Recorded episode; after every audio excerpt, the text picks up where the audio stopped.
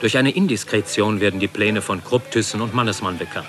Da kam mein Mann direkt morgens von der Arbeit wieder zurück und sagte, die machen die Hütte dicht. Jetzt haben wir jahrelang hier mal hoch und jetzt schmeißen uns vor die Tür, wo wir unser Knochen dagelassen haben. 5300 Stahlarbeiter fürchten um ihre Arbeitsplätze. Die Nackenhaare stellten sich hoch. Gibt's ja gar nicht. Wir sind der modernste Werk. Können doch nicht einfach ein Werk zumachen. Ja, da war natürlich der Aufstand groß.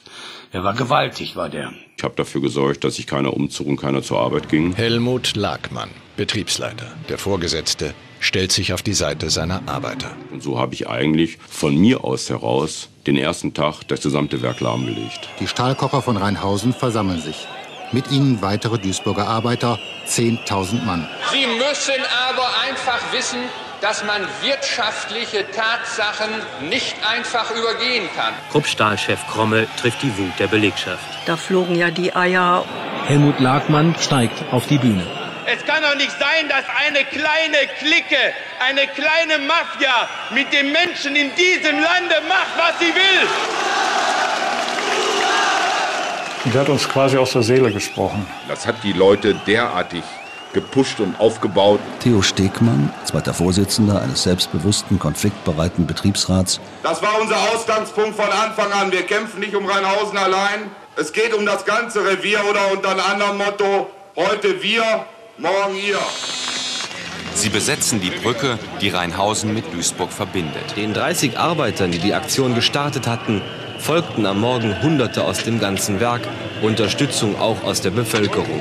Kolleginnen und Kollegen, ab jetzt heißt diese Brücke Brücke der Solidarität. Vor einer Woche waren wir noch alleine.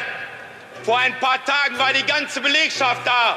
Heute ist es die Stadt Duisburg und morgen wird es das ganze Revier sein. 100.000 Menschen waren dem Aufruf der IG Metall gefolgt und hatten im ganzen Revier die wichtigsten Verkehrsknotenpunkte besetzt. Die Stimmung war ganz kämpferisch. Und da taucht Norbert Blüm auf. Und wir haben alle gedacht, mein Gott, der traut sich ja was. Der Empfang für Bundesarbeitsminister Norbert Blüm, Eier und Pfiffe der aufgebrachten Stahlwerker. Arbeiterverräter! Zum ersten Mal nimmt die frisch gegründete Fraueninitiative an einer so großen Demonstration teil. Wer so kämpfen kann wie wir, da können wir nicht untergehen. Das Fünkchen Hoffnung, das Licht, was von uns brennt, von uns Frauen an Tor 1, das hält uns auf. Keiner schiebt uns weg. Dies Keiner schiebt uns weg, das war eigentlich unsere Hymne. 3. Mai 1988, Tag der Entscheidung. Mit der sogenannten Düsseldorfer Vereinbarung erreicht Johannes Rau einen Aufschub der Schließung. Das war ganz wichtig, weil wir Zeit gewinnen konnten. Es beginnt ein Sterben auf Raten. Wenn auch langsamer als von den Managern geplant. Sozialverträglich. Immerhin. Doch im März 1993 beschlossen die Krupp-Manager, dass das Werk hier stillgelegt werden muss.